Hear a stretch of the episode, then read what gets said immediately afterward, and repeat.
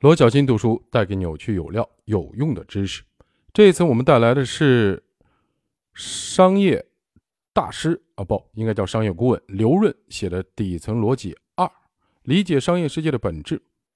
二的副标题是“数学破万般的商业难题”。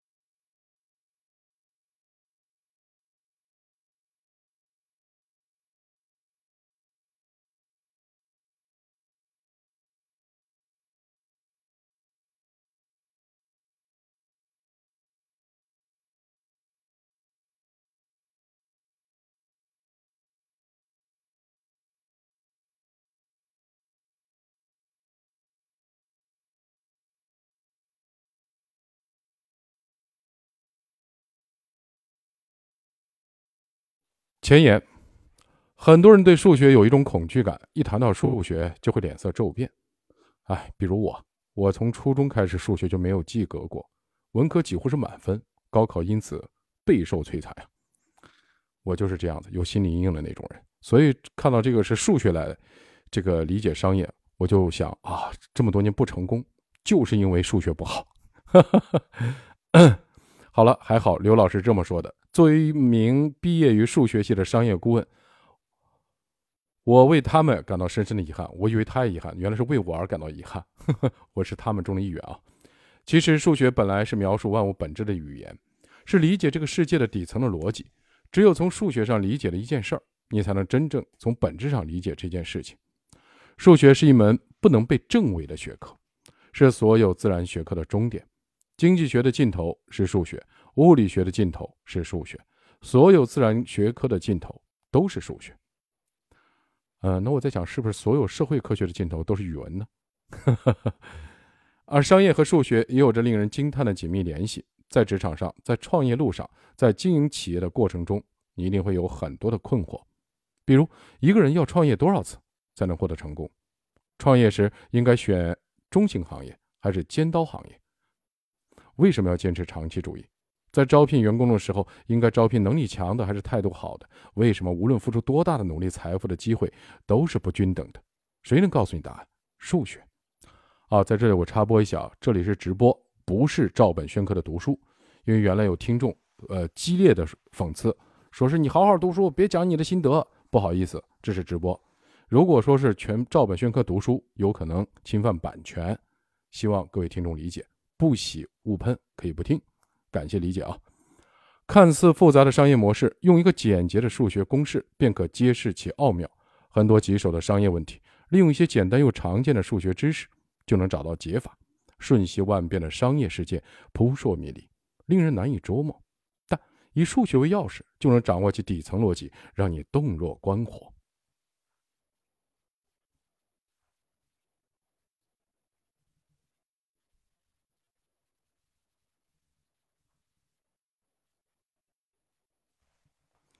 感谢两位同学啊，看你们进来了。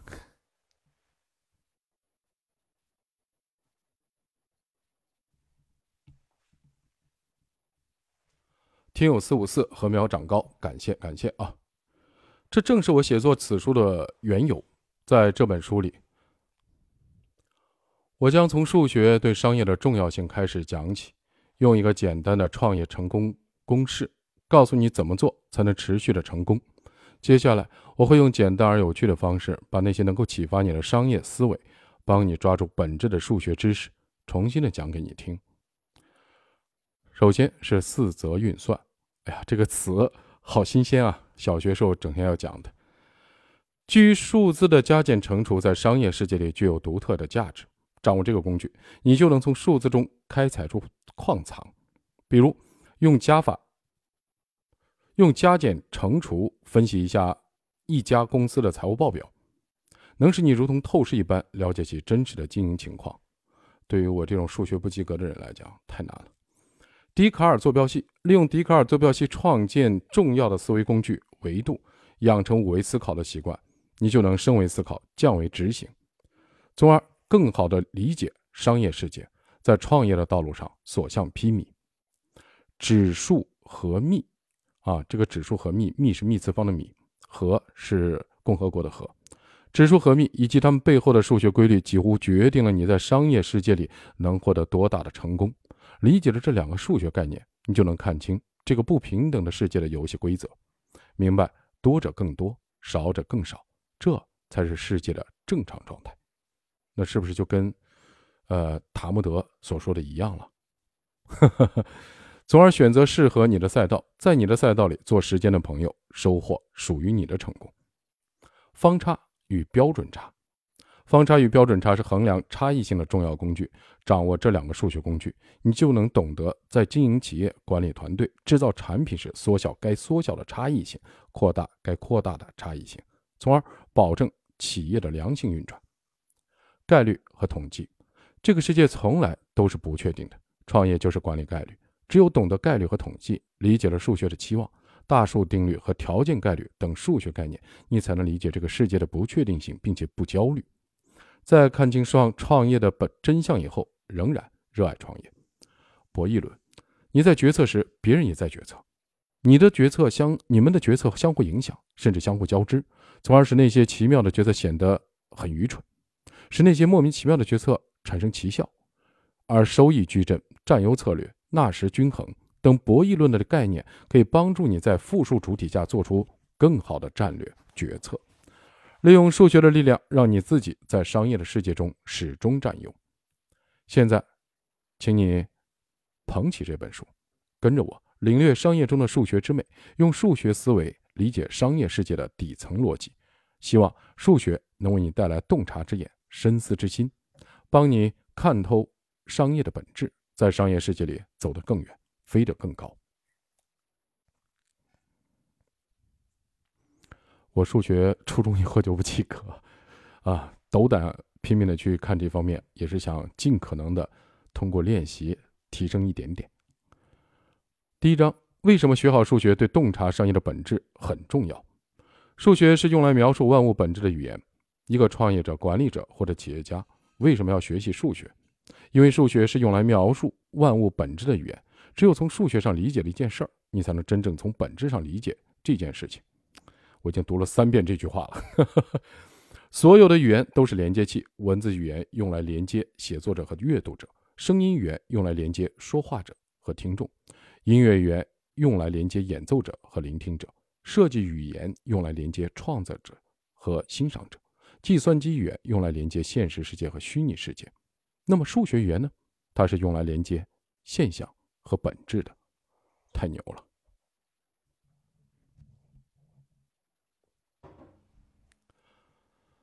基础成功率，创业的时候，我们经常说“天道酬勤，坚持就是胜利，失败乃是成功之母”。这个世界上只有一种失败，就是半途而废。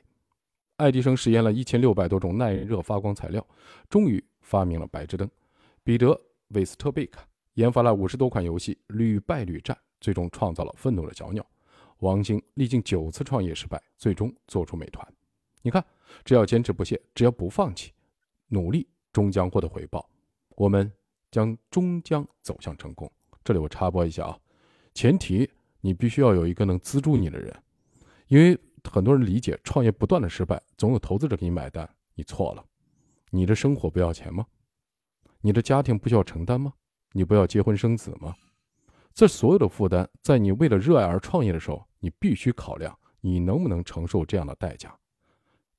毕竟认知的第一条定律就是所有的收益都要付出代价。千万不要想着拿 VC 的钱，你不付出你就能怎样？只要这么想，你必败。要不然你就是故意去诈骗的。真的是这样吗？怎么听上去像鸡汤？但是这些现象又真实的存在，我们真的可以用这些鸡汤来指导创业吗？这时我们要借助数学语言来理解这些现象背后的本质。首先，你要理解一个非常重要也非常基础的概念，叫基础成功率。基础成功率是一个多因素的变量，它受创业者个人能力的影响，比如你有没有创过业、踩过坑、带过团队等等；受所在行业特性的影响，比如行业集中度、巨头对产业链的掌控度，以及行业是否面临巨大的技术变革等等；受竞争性强弱的影响，如进入门槛高不高，退出的门槛是否很低，进来后退不出去的人是否会宁为玉碎不为瓦全的战斗到只剩最后一滴血。等等，受各种政策的影响，比如是否符合国家战略方向，地方是否有扶持政策，是否受到各种政策的制约等等，甚至受一些意外状况的影响，比如 CTO 突然离职去看世界了，下一轮融资泡汤了，数据库被加班到绝望的程序员一怒之下删了等等。讲到这些因素的时候，我就讲讲我直接的感受啊，这个创业的时候这些问题。确实都要去想，但有一个重要的法则，重要的法则或者教训：如果你的赛道里没有一个人，也没有一个竞品，要么你开创了一个史诗级的开始，要么你就干了一件整个社会不需要的东西。比如一九九八年做电子商务的时候，确实都亏损，当时是八八四八，全国很猛，结果这批骑士全都成了先烈，我也是其中一个。当时最头疼的两个问题就是没有物流，也没有支付问题。但是这两件事儿现在都成就了多少个巨头？就物流有三通一达，对吧？支付、支付宝、微信，随便一家现在都富可敌国。这个这个事情又怎么去看待呢？我都不说 B to C 了，C to C 这些东西都不讲这些，就光它的辅助产业都是巨无霸。那我在想，今天我们面临有没有这样的机会？刚刚读完黄奇帆教授的。战略与路径，我已经指得很清楚了。我觉得机会非常多。当然，我选择的是乡村振兴，一定要实现农业和农村的现代化。这里面确实是不毛之地，但我认为机会太多太多了。任何一个细分领域，只要你做出来，未来可能就是无数个千亿级的公司。当然，展稍微展开一下，我认为选赛道最重要的就是这个法则。这样，我觉得才值得你去奋斗几十年，可以在里面成功、失败，再成功、再失败，但至少你在开拓一个全新的未来。当然，不能像马斯克一样开拓银河系啊，至少你在中国，你开拓了一个未来，对于人类来讲也是一个未来。讲的稍微有点大哦，慢慢咱们再收。有这么多因素，甚至可能没有一个主导的因素的影响之下，随着创业活动的开展，基础成功率或高或低的变化着，在零和百分之百之间移动。基础的成功率不可能等于零。万一你第一次买彩票就中了一千万呢？万一你随手抓了一副牌就天胡了呢？虽然可能性极低，但不是完全没有可能。这就是阿迪达斯所说的“没有不可能”，李宁所说的“一切皆有可能”。基础成功率不可能等于百分之百。万一有人突然发明了一项颠覆性的技术呢？万一像教培行业一样突然就被治理了呢？虽然不容易遇到，但是黑天鹅一定在某个角落等待着起飞。灰犀牛现在一直在奔跑。这是我自己加的。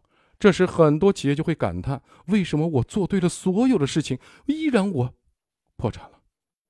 用数学语言来表达，对创业的企业来说。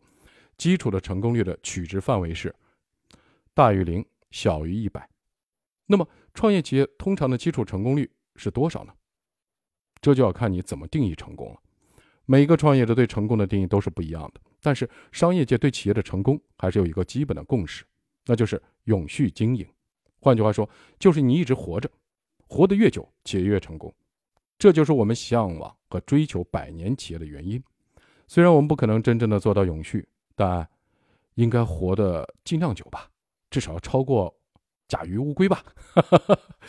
可是多久算久呢？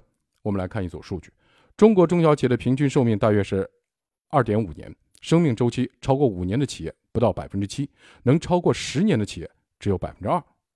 你认为活多久算成功？五年？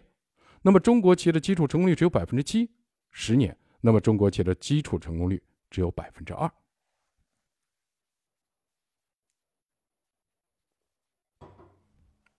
当然，这是一个全国的平均值。我知道，作为创业者，你可能很优秀，名校毕业，有大公司的工作背景，甚至拿到了融资，所以你的基础的成功率远远的高于社会平均水平。好。我们假设你的基础成功率是平均水平的十倍，也就是百分之二乘以十等于百分之二十。百分之二十看上去仍然是有不高的比例，怎么办？这时我们要开始动用坚持不放弃的品质了。失败了不放弃，坚持再来一次，还不行那就再来一次。这时你要理解另一个也很重要但稍微有点难的概念，叫整体成功率。你从五张牌随机抽一张，你抽中了一等奖，一把 iPhone。直接拿回家，请问，你抽中 iPhone 的基础成功率是多少？是五分之一，也就是百分之二十。如果你没抽中，你说啊，怎么没抽中？不服气，我再抽一次，可以，我让你抽第二次，还是从五张牌中随机抽一张。请问你第二次抽中 iPhone 的基础的成功率是多少？还是百分之二十。这就是概率论里面的独立事件。你第二次抽中的基础成功率不会因为第一次没抽中提高或降低，但你抽了两次。在这两次之中，无论哪一次抽中，你都能把 iPhone 拿回家，这就叫成功。如果把两次尝试中只要一次成功就能叫成功的概率称为整体成功率，那么，请问你抽中 iPhone 的整体成功率是多少？是百分之二十加百分之二十等于百分之四十吗？No，是百分之三十六。你可能会很疑惑，嗯，我也很疑惑，这为什么？这涉及一点中学的数学知识。我会尽我的努力，让这本书提及的数学概念，大家都能看懂。抽两次会有三种可能性：可能性一，第一次中奖；第二次你就不用抽了；可能性二，没中奖，你再抽第二次中奖了；第三次可能性，第一次是没中奖，第二次也没中奖。在可能性一、可能性二这两种情况下，你都可以把 iPhone 拿回家。总体来说，这都叫成功。只有可能性三这种情况，运气实在不好，两次都没抽中，你才会自字而归。那么，只要算出可能性三的概率，排除掉它，剩下的不就是整体成功率吗？连续两次没中奖的概率是多少呢？第一次中奖的概率是百分之二十，没中奖的概率是百分之八十。第二次抽奖是独立事件，没中奖的概率还是百分之八十。所以，连续两次没中奖的概率是百分之八十乘以百分之八十等于百分之六十四。于是，两次中至少有一次中奖，不管是第一次还是第二次，你的整体的成功率是一减百分之六十四等于百分之三十六。你发现了吗？只抽一次，你的基础成功率是百分之二十；抽两次，你的整体成功率是百分之三十六。你的基础成功率提高了。那么，抽三次呢？你运气差到三次都不中的概率是百分之八十乘以百分之八十再乘以百分之八十等于百分之五十一点二。反过来，你的整体的成功率就变成了一减百分之五十一点二等于百分之四十八点八。抽奖的次数越多，你的整体成功率就越高。创业也是这样，你坚持不放弃的次数越多，你整体的成功率就越高。这里我又要插播一句了，不要热血上冲，不要激动。那些不断的成功、不断的创业、反复创业，就两种人，一个就是不要命的、没家没口的，还有一种是家里有支撑的。不要只看表面的成功学，会被害死的。因为有很多代价可能你承受不了的，比如你的身体恶化，比如家人，比如你的负债等等，所有人情况是不一样的。这就是为什么我们讲。呃，有一个有钱的爹，创业成功率会高很多呢。就是刚才讲的整体成功率。所以你的家境好坏，富二代为什么更容易成功？就是整体成功率比你高多了，可能比上面的比例还高，这是事实。大家不用互相打鸡汤了。当然，创业要比抽奖复杂，最复杂之处就在于人是有学习能力的。第一次的创业失败的经验能用于第二次创业。从而提高第二次创业的基础成功率。如果第二次创业还是失败了，积累的经验还能用于第三次创业。所以，创业者的基础成功率通常是不断提高的。这就是我们常说的“失败是成功之母”。我们假设失败这个母亲每次省出了额外的百分之五的基础成功率，而某位创业者三次创业的成功率分别是百分之二十、百分之二十五、百分之三十，那么他整体成功率是多少呢？我们做了一张表，创业第一次的基础成功率是百分之二十，创业第二次是百分之二十五，创业第三次是百分之三十，整体的成功率第一次是百分之二十，第二次是百分之四十，第三次是百分之五十八。如果把这张表跟我们上面讲过的表。对比来看，你会发现与抽奖相比，随着坚持次数的增加，创业整体成功率有了更大提升。这就是为什么我们说创业需要赌性，但不是赌博。但是，不管是百分之四十八点八还是百分之五十八，整体成功率都不算非常高。创业者可能会问：我希望一定成功，或者几乎一定成功，到底要创业多少次？首先，没有绝对的一定成功，因为整体成功率和基础成功率一样。不可能等于百分之百，总有你控制不了的外部因素和意外情况。呃，我们可以换一种说法，到底要创业多少次才能让我整体成功率大于百分之九十九呢？我们来算一下。我们假设失败是成功他妈，这是一个真命题。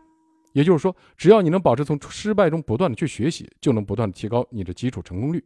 但是同时，我们也要假设，失败所能带来的基础成功率的提升是有限的。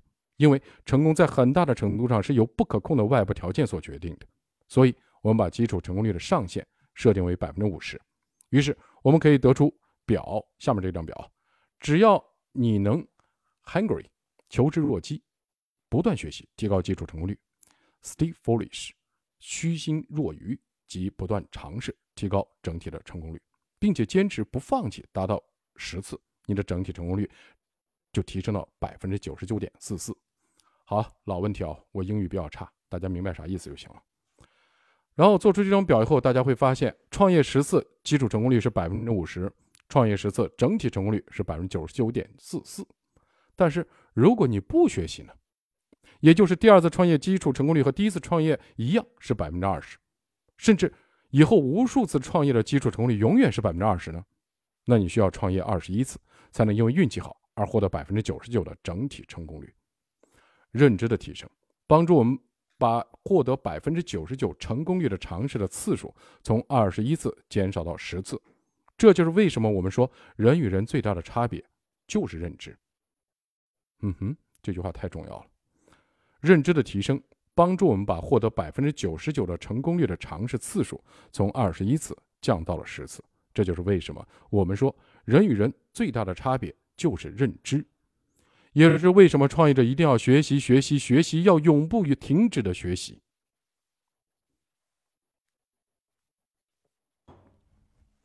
创业成功的公式有吗？有。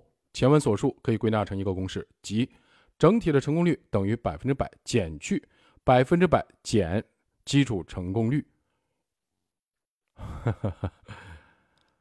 我们把这个公式叫做创业成功公式。通过这个。公式，你立即能够理解怎么提高整体成功率。有两个方法：一，提高基础成功率；二，增加尝试的次数。这也是为什么我们说正确的事情重复做，正确的事情就是能够提高基础成功率的事情，而重复做就是增加尝试的次数。可是，即便这样，我们还是无的获无法获得百分之百获得成功啊。是啊，这个世界上没有百分之百的成功率。就算你有百分之九十九的整体成功率，仍然有百分之一的可能会失败。古人会劝慰你：尽人事，听天命。孩子，乖乖回家打工去吧。成功企业家也会劝慰你：哎呀，我成功都是靠运气。比如马化腾说：“我创业初期百分之七十靠运气。”雷军说：“企业的成功百分之八十五来自运气。”陈树俊也说：“成功要百分之九十的运气加百分之十的努力。”什么是尽人事，听天命？尽人事就是提高整体的成功率，而听天命就是等待成功的降临。如果真的不幸落在了百分之一的失败的概率区间，怎么办？那就坦然接受运气这是没有光临的现实，再来一次，然后再来一次。到这里，我们提到了这些俗语、古话、鸡汤、创业真经，什么天道酬勤呐，坚持就是胜利，失败是成功之母。这个世界只有一种失败，就是半途而废。没有不可能，一切皆有可能。为什么我做了所有的事情都是对的，依然错失城池？创业需要赌性，但不是赌博。Stay hungry, stay foolish。人与人最大的差别就是认知，正确的事情重复做，尽人事听天命。我的成功主要靠运气，这上面全是鸡汤。这些话都说的很对，但说了跟没说一样。有人说大象是一根柱子，有人说大象是面墙，有人说大象是一面芭蕉扇。你觉得是他们谁说的对？是这些所谓的名人名言吧，创业真经，其实都是对公式的不同的描述的方式而已。这就是数学的魅力，也就是为什么我们说数学是用来描述万物本质的语言。只有从数学上理解了一件事，才从真正的本质上理解了这件事情。读到这儿，我就突然想到这两天特别火的段永平访谈录。看完那么多访谈录，那么多真言，他他的都是干条条干货。我就两个感受，今天还在朋友圈发了。第一，呃，段永平只认产品，产品好大于一切。他就举了个茅台的例子，茅台你随便换管理层，随便换谁，他都会好。为啥？他这个产品好，这个谁都改变不了。所以，他现在是中国股市之王。那么第二个，生态好更重要。他就举了苹果公司和，呃，Space，呃，特斯拉，还有比亚迪的这个对比，包括还有腾讯，他就说他对，因为他跟乔布斯和库克都很熟，他说我很了解他们人，正因为我了解乔布斯，我明白为什么他选择库克，我对苹果很满意，只要有机会我就不断的加持苹果的股票。段永平原话，那人家就问他了，那你觉得腾讯怎么样？他说腾讯我也熟，但是没有像苹果这么熟，我。还是有机会，还是买苹果。虽然腾讯我也有，他也买了腾讯的股票。那对于电动车，他就说的更直接了。我到现在看不明白，这么多电动车厂家，他们的竞争优势到底是什么？护城河是什么？我真的看不大懂，所以我不太碰。包括他拿京东和阿里巴巴也做对比，他说阿里巴巴可能更好一点，但这两家似乎都没看到什么独特的东独特的独优势。但这两家公司都很优秀。所以说，呃，这是第一个，就是产品大于一切。第二个的，我的感觉就是他说的很直接了，就刚才我说了，就是产品大于一切，生态次之。第二个就是不碰自己不了解的东西。好，我们看下面，持续成功的底层逻辑是一个数学公式。那么，从数学上真正的理解一件事情的本质，又能怎样呢？很多人说了，我学了那么多道理，还是过不好这一生啊。其实不然。不懂这些道理的，才过不好这一生。我讲一个故事，这个故事从一开始，呃，就在问一个问题：皇帝为什么需要后宫佳丽三千？人类历史上最大的创业者，可能就是各国历朝历代开朝皇帝。如果说创业是一个概率游戏，那么打天下就是这个概率游戏的终极版。成功了，赢家通吃，独吞整个天下；输了，哈哈，诛灭九族，只能等待下辈子再投胎，成为一条好汉。把正确的事情重复做。如果打天下是一个赢家通吃的概率游戏，那么守天下呢？均值回归，反常一代。好，今天早上在读书，读黄奇帆老师的《呃共同富裕》章节中，我也提到了均值回归这个问题。因为共同富裕就提到这个概念，防止阶层固化，防止贫富分化，这两件事其实一般都是大概率同期发生的。因为就是要想办法做到均值回归。哈哈哈，每位开朝皇帝能把天下打下来，一定有极其强大的综合能力。他的基础成功率可能无限逼近于百分之五十。假设基础成功率的上限是百分之五十，前面讲过。可是终有一天，他要把天下交给自己的下一代，对下一代说：“看，这是朕给你打下的江山。”可是他的下一代守江山的基础成功率也会是百分之五十吗？嗯哼，那就不一定了。我们首先需要理解一个数学概念，那就是均值回归。啊，这个概念我在三本书里被人反复提起。根据研究，一个家族的智商是震荡遗传，经过数代的遗传，每个家族的智商上限和智商下限都是不一样的。家族 A 的智商带宽可能是一百到一百二，家族 B 的智商带宽可能是九十五到一百三十五，家族 C 的智商带宽可能是一百三到一百五，家族 D 的智商带宽可能是八十到一百一十五。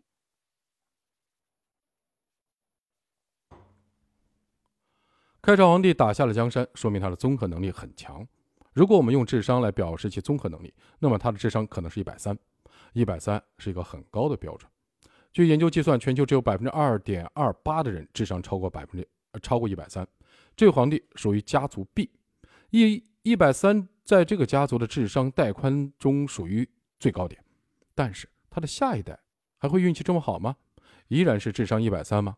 大概率不会，因为上帝会重新掷骰子，他的下一代的智商落在九十五到一百三十五这个区间的任何一点都有可能，但总体会趋向于中间值一百一十五。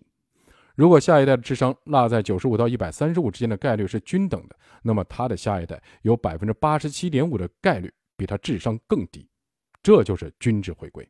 每一代的智商都会出现均值回归，而在家族智商带宽内接近聪明的上限，比如家族 B 的一百三十五的人，都是运气极好的异类。均值回归的趋势造成了家族智商的震荡遗传。这让我想起了复旦那个叫王德荣教授还是什么，我我不好意思啊，这王教授我很尊重，他就讲了他自己的孩子没考上复旦，他是复旦的，他很痛苦，骑着自行车在外面转。其实好像北大也有一个老师提到他的孩子的问题，这就是典型的震荡遗传。俗话说龙生龙，凤生凤，老鼠的儿子会打洞，这句话指的就是每个家族都有自己的智商带宽，龙的智商可能总体比老鼠高一点。但是这并不代表龙的儿子就一定聪明，因为智商有带宽，带宽的存在使得再聪明的龙都有可能生出一条虫。所以有人说，今天北京市海淀区在中小学教育方面最大的矛盾是一群学霸父母和他们不争气的孩子之间的矛盾。在北京市海淀区有大量的互联网公司，这些互联网公司用高薪网罗了大量优异的名校毕业生。这些优异的名校毕业生，在他们各自的家族中，可能都是经过若干代的震荡遗传，运气特别好，突破均值，甚至达到家族智商上限的反常一代。反常一代被以高分为标准的考试机制，以高薪为标准的招聘机制选拔出来，聚集在北京市海淀区。当然，他们的个人努力也很重要。因为反常一代中也有由于自己不努力而未能被选中的，但是反常一代生出来下一代还会运气这么好的遗传家族的智商上限继续成为反常一代吗？不，他们大部分都会均值回归，成为一个普通人，这是普遍的规律。于是这些佛学霸的父母每天都很痛苦。这种题我小时候闭着眼睛都可以做二十道，你怎么一晚上一道都做不出来啊？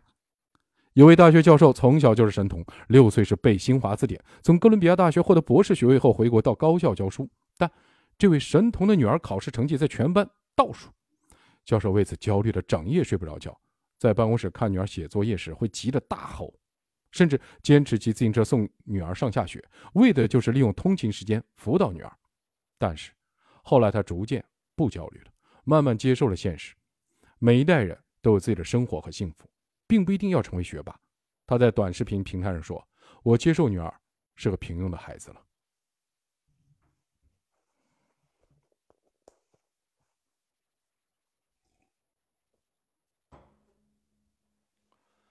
还记得前面我们说的创业成功公式吗？对于皇帝来说，这个公式的基础的成功率就是生出一个聪明儿子的概率。这个概率不是由人来决定的，是由上帝掷骰子决定的。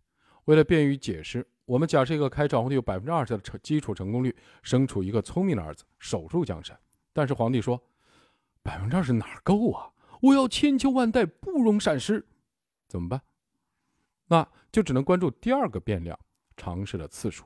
直白的说，就是多生。到底生多少个孩子，才能有百分之九十九的整体的成功率，生出一个能够守住江山的聪明的儿子呢？我们在前面计算过，二十一个。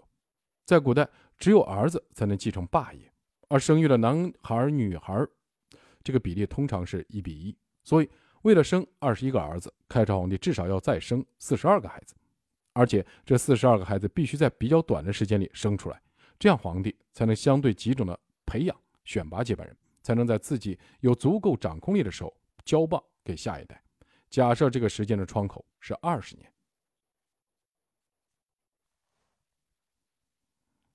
稍等，喝口水。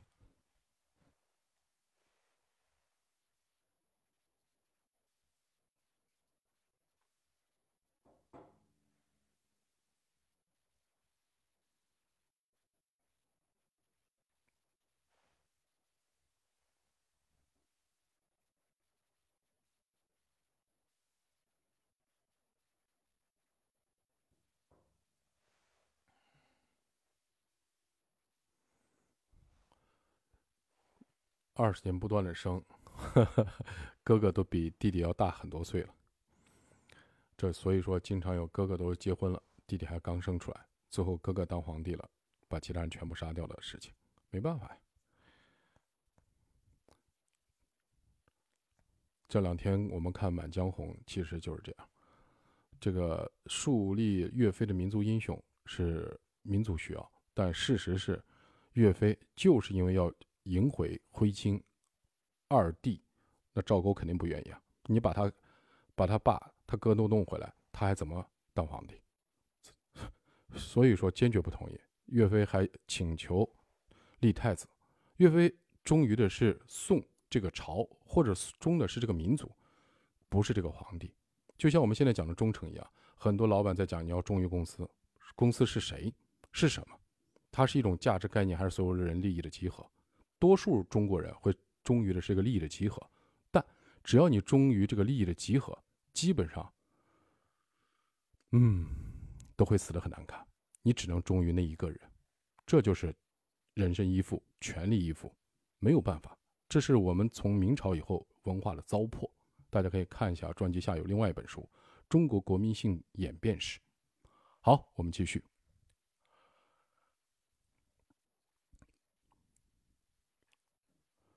二十年生四十二个孩子，只靠皇后一个人做不到，怎么办？古代不是一夫一妻制，因此皇帝需要后宫佳丽三千一起生。不管古代的皇帝有没有学过数学，他都在遵循这个创业成功的公式。用调整公式里的变量，也就是尝试次数的方式，获得更大的整体的成功率，以求江山稳固。刘备一生只有三个亲生儿子：刘禅、刘永、刘礼，最后传位给长子刘禅，这就是著名的阿斗。而阿斗的智商出现了均值回归，成了扶不起的阿斗。而魏武帝曹操至少生了三十二个子女，所以他的儿子中有才华横溢的曹植。唐太宗李世民更厉害，一共生了三十五个子女。明太祖朱元璋有四十四个孩子，唐玄宗李隆基有五十九个孩子，宋徽宗有八十个孩子，一个比一个能生。清朝的康乾盛世是个典型的例子，康熙皇帝有三十多个儿子，活下来的二十四个，这个数量已经相当多了，其中一定有优秀的。果不其然，其中有九个人脱颖而出，于是有了九子夺嫡。最后，康熙皇帝传位给第四个儿子雍，雍慎这个字念慎吧。我害害怕读读错了，我看一眼啊。雍正对，士字旁一个真，应该读真。雍正三呃医生，这就是后来的雍正皇帝。雍正皇帝是一位日夜忧勤、毫无土木声色之余的皇帝，但也有二十八个老婆，一共生了十个儿子。很不幸，其中六个夭折。最后，雍正皇帝也把皇位传给了他第四个儿子弘历，就是乾隆皇帝。康雍乾三代皇帝虽然无法改变每个儿子的智商这个基础的成功率，但他们通过尝尝试，呃，增加尝试次数的方式，多生儿子，择优而立，从而提高了整体的成功率。从某种角度上来说，这就造就了历史上著名的康乾盛世。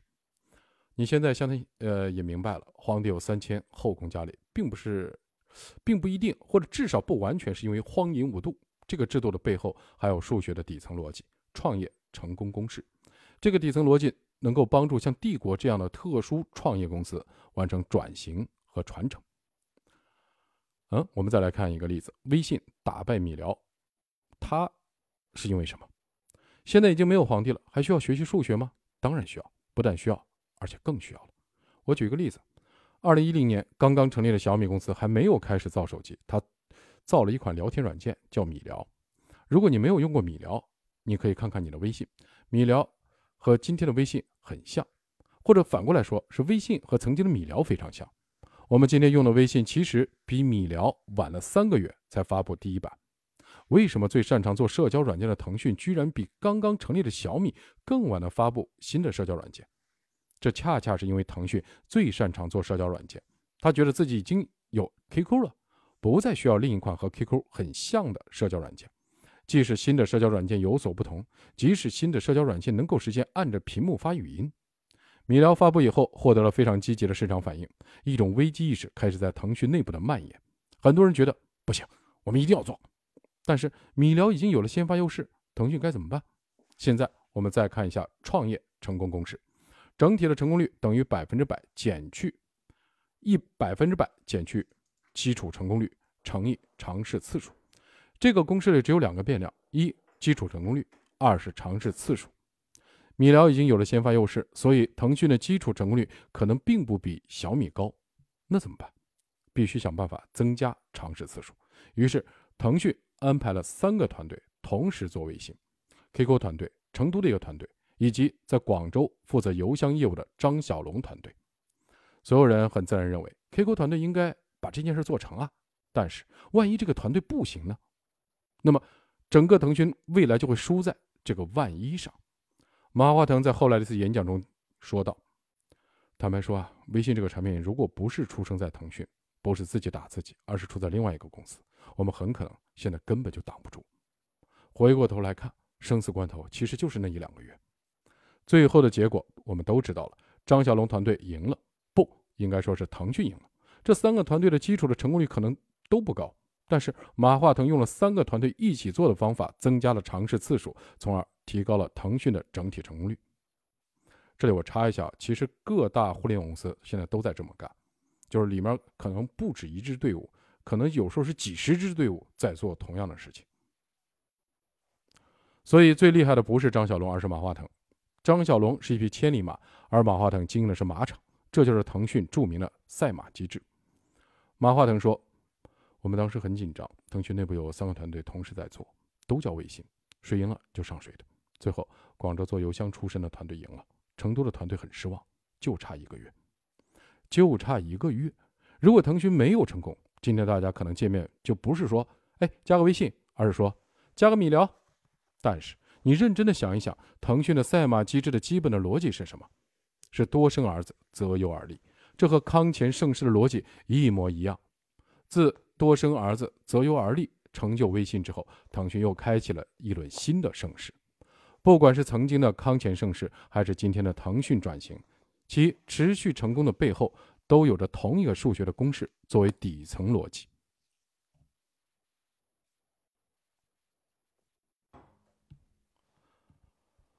回到最开始，一个创业者、管理者或者企业家为什么要学数学？因为数学是用来描述万物本质的语言，只有从数学上理解一件事，才能真正从本质上理解这件事。而只有从本质上理解创业这件事，你的解题思路才能源源不断喷薄而出。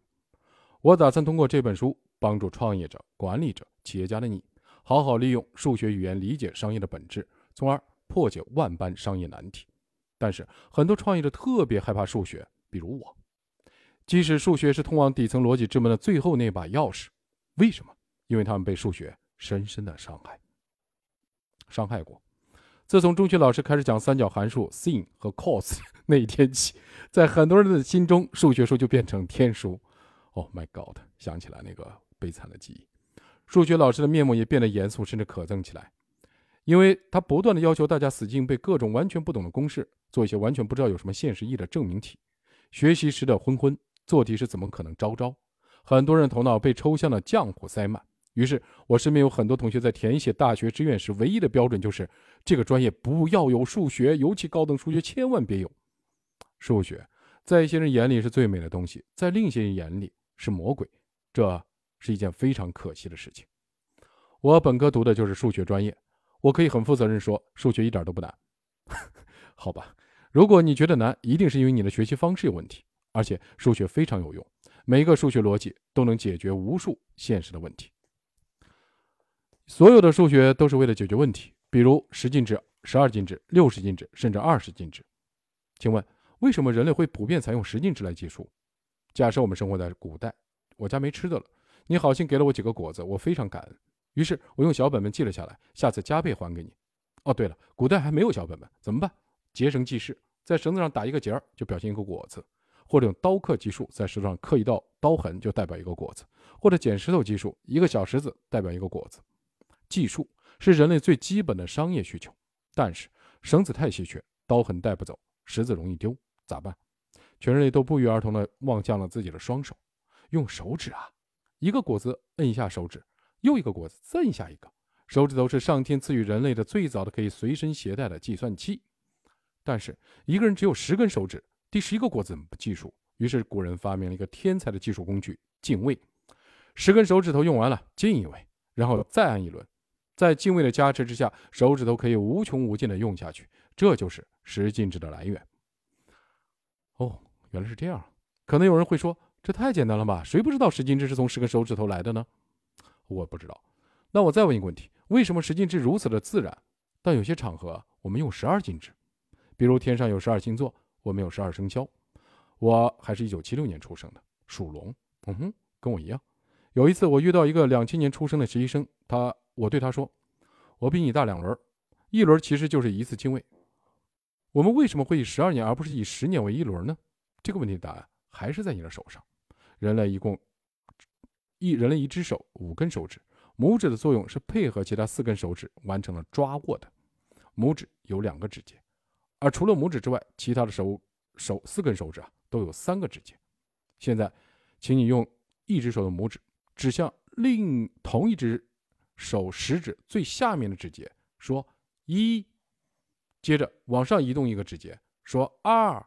再往上移动一个指节，说三，然后移到中指最下面的指节，说四，如此把四根手指的所有指节都数一遍，是多少？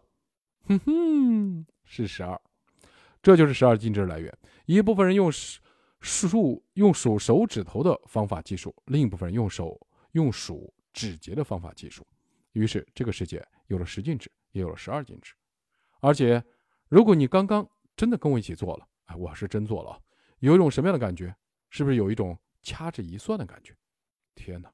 原来电影里那些看上去神神叨叨的掐指一算，就是在用十二进制计数啊，很有趣，对吗？据说最早使用十二进制的是苏美尔人，苏美尔人用十二进制调整历法，所以今天我们在天文学领域看到很多十二进制的用法。我再问一个问题：除了十进制、十二进制，为什么人类还有六十进制？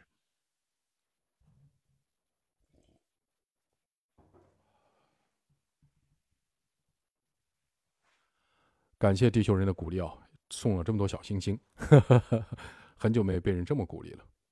好，我继续。比如钟表，一分钟是六十秒，一小时是六十分钟。再比如我们常用的一夹子是六十年，这又是为什么？为什么一分钟不是十秒，一小时不是十分钟呢？为什么一夹子不是一百年呢？现在我需要你的两只手了，你先伸出右手，逐字摁下去五根手指，这是一。二三四五，等一下，我摁完了，然后左手拇指指向左手拇指指向食指的第一个指节，表示进位。接着右手再逐次的摁下去五根手指，又是一轮，一、二、三、四、五，然后左手拇指再进位，这样左手一共能进多少位呢？十二位。所以两只手联动。你就能计数五乘十二六十。你看看钟表的表盘是不是逢五进一，一共进了十二次呢？天哪，原来六十进制也是聪明的人类利用自己的手指发明的，太棒了，很好玩。六十进制有很多优点，比如因为有多个的质因子二三五，所以可以用多种形式分割：两份乘以三十个，三份乘以二十个，四份乘以五十五个。五份乘以十二个，六份乘以十个，因此广泛的用于计时和角度的计算。原来如此，现在我想请你想想，人类不仅有十根手指，还有十个脚趾啊！会不会有某些地方人类发明了二十进位制呢？还真有，古代的玛雅人计数方法就是二十进位制，数数时手脚并用。怎么样？十进制、二十二进制、六十进制、二十进制。如果你的小学数学是这么教你的，你是不是有可能一辈子都忘不掉呢？天哪，这样老师我怎么没遇到啊？为什么很多人学不好数学？其中一个很重要的原因是不知道学了能干啥。当你知道你所学的数学公式有用时，自然就会把它们应用于真实的世界中，甚至过目不忘。哎呀，我上学时候还是数学课代表，老师觉得我学习好，没想到我数学一直不及格。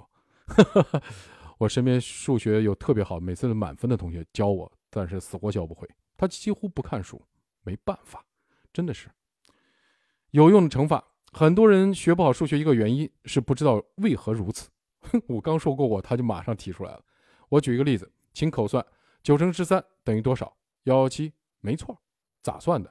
其实我不知道，我是读出来的，是不是先脱口而出三九二十七？等一下，嗯，这是教我方法吗？然后用二十七加九十，得出了一百一十七。是的，我也是这么算的。为什么这么算？没人教我呀。好吧，终于知道他们为什么厉害了。这没错，但这是你发现的吗？这么算有个步骤，你绕不过去，那就是三九二十七。可是你是怎么知道三九二十七的？因为你和我一样，小时候都背过九九乘法口诀表。嗯，这个我倒没问题。我们所有关于乘法的计算都建立在熟练的背诵九九乘法口诀的基础上。但是你知不知道这个世界上有一些国家是不背九九乘法口诀的呢？你不信，你问问你周围的俄罗斯朋友，这个战斗民族就是不背九九乘法口诀。事实上，全世界靠背诵九九乘法口诀来做乘法计算的国家，主要集中在东亚，比如中国、日本、朝鲜、韩国、越南等。而俄罗斯、法国以及其他很多国家没有九九乘法口诀，太不可思议了！没有九九乘法口诀，他们怎么通过乘法计算的呢？他们的乘法五花八门，脑洞大开，都有用。比如，俄罗斯农夫是怎么计算九乘十三的呢？他们会拿出一张纸，把九和十三分别写在第一行的左边和右边。然后在第二行把九翻倍，把十三减半，六点五不是整数就舍掉小数，只写六，所以第二行是十八和六。同理，第三行把十八翻倍，把六减半，得到三十六和三。第四行再翻倍和减半，得到七十二和一点五。一点五取整数是一，于是第四行是七十二和一。听上去有点复杂，但画张图你就明白了。然后你再看右边这一列。有哪几个是奇数？十三、三、一都是奇数。那么把这三个奇数对应的左边的数加在一起，你看看是多少？嗯哼，一百一十七，没错。天哪，这是不是很神奇？就这么不断的在左边翻倍，右边减半，最后把其中几几行一加，就是正确答案。为什么？在这里我们不讲为什么，只想告诉你一件事：乘法的计算方式不止一种。这种乘法被称为俄罗斯农夫乘法，它的计算效率不如九九乘法口诀高，但也是准确而且有用。对数学而言，准确且有用就是好。比如古埃及人计算九乘十三的方式也很有意思。公元前三千年，古埃及人用堆石头的方式计算乘法。他们先在地上堆十三个石头，然后在右边另放一个做标记，第二行的石头翻倍，标记也翻倍。第三行的石头在第二行的基础上再翻倍，第四行再翻倍。现在我们看看右边用于标记的石头，哪几行加在一起是九个？第一行和第四行，再把这两行的石头加在一起数一数，看看是多少个？没错，一百一十七个。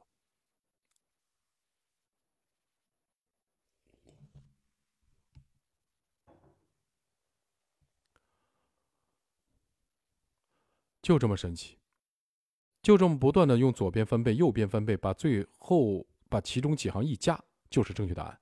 为什么？其实这个世界不只有罗俄罗斯乘农夫乘法、古埃及乘法，还有印度乘法、划线乘法等等，都是用来计算乘法的公式。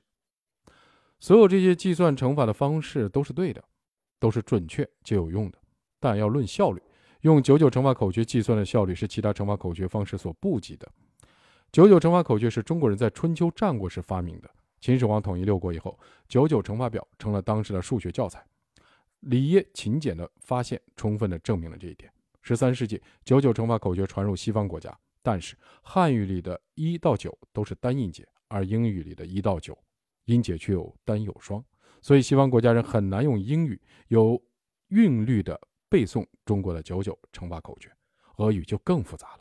所以，九九乘法口诀最终只能在以中国为主的东亚地区广泛使用。九九乘法口诀这伟大的发明，赋予了几乎所有中国人出色的基础的计算能力。如果你知道小时候背的九九乘法口诀竟然这么牛，是不是背起来更有兴趣呢？好，这章的结语来了。数学不但非常有趣，而且很有用。如果你觉得数学枯燥，而且脱离了现实，除了考试之外毫无用处，那么。非常可惜的，你错过了一门连接现象和本质的语言，错过了理解商业世界最底层逻辑的终极方法。啊，那是因为我错过了一个好老师啊！不不不，我不能推卸给责任给老师啊，是因为我嗯不够努力。没关系，这就是我要写这本书的原因。作为数学系毕业的商业顾问，我觉得我有责任让你饱览商业中的数学之美，享受窥探商业最底层逻辑时的恍然大悟。而这需要的可能仅仅是一些非常简单但极其有趣而且有用的数学知识。我在这本书里所提及的数学知识都是你学过的，只不过我会换一种简单而有趣的方式重新跟你讲，教你重新掌握这门数学语言。让你从此在商业世界复杂的现象和纯粹的本质之间自由的穿梭。下一章，我们先从最简单的一组数学概念——加减乘除开始。怎么样？准备好了吗？好，感谢各位。这这本书的第一章分享完毕，明天再见。